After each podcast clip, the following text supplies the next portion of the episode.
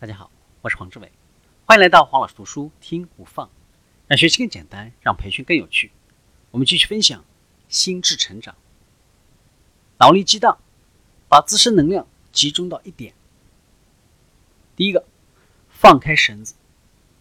在拔河的比赛当中，当绳子另一边的对手用力拉的时候，如果你把绳子放掉，那么你会输掉比赛，但是你也能够从这股拉力当中解脱出来。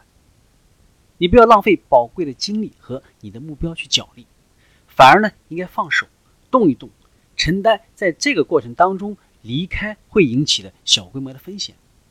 很有可能，当你放开必须现在就解决一切的想法的时候，反而会更快的找到答案。第二，想一想基础入门的事物，谦卑的从基本的事物做起是最好的方法。例如。替自己泡一壶茶，或者做一顿饭，整理一下厨房，放一点音乐，从这些小型的工作当中借来一点动能。当你发现自己在动，不管你从事的是多么微不足道的活动，都在向你证明你可以离开被困住的情境。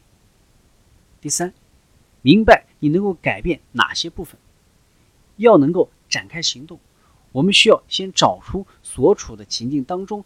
哪些是自己可以控制的部分，把这些和无法控制的呢区分出来。一旦我们看出了自己手中握有选择，就比较可能采取行动。第四，从小处思考，我们必须学着从小处思考，从大格局来想，常常呢会阻碍你的路，让你什么也做不了。可以把目标细分成几个，让你一次可以做一项的。小步骤。第五，跳过你不喜欢的部分，找到可以动的部分，要能够跳过放手之后再试试看，你可能会大为惊喜。第六，跳过动机，不要苦苦等待，动机会跟着行为而来。一旦你发现自己身在新的情境或者从事新的活动，动机也会开始出现。一件小小的事。可以启动动机，对于神经系统来说，就像是买一送一的方案。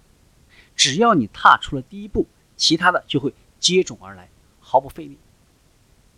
第七，规划你的步骤，花一分钟把你的情绪放在一边，改用以事实为重的方式来应应所处的情境。脑力激荡，借用工程师的做法，找出能够带你达到目标的每一个必要的步骤。第八，设定适当的目标。第九，当你不确定要采取哪些步骤的时候，请利用脑力激荡来找出可能性。那么，脑力激荡呢有五个步骤：第一步，找出问题；第二步，脑力激荡提出解决方案；第三步，选择最佳选项演练；第四步，执行；第五步，评估成效，必要的时候呢修正。第十，纳入更多的人，请求别人提供新的参考意见会很有帮助，但不要选择容易焦虑或者呢抱持负面想法的朋友，他们会把你丢回到你一直想跳脱的混乱当中。选择一个可以帮助你分析细节、辨识机会的朋友。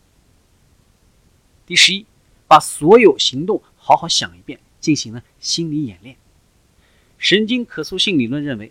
当你正在练习要掌握某一种技巧的时候，除了真正的去做之外，想象是次佳的选择。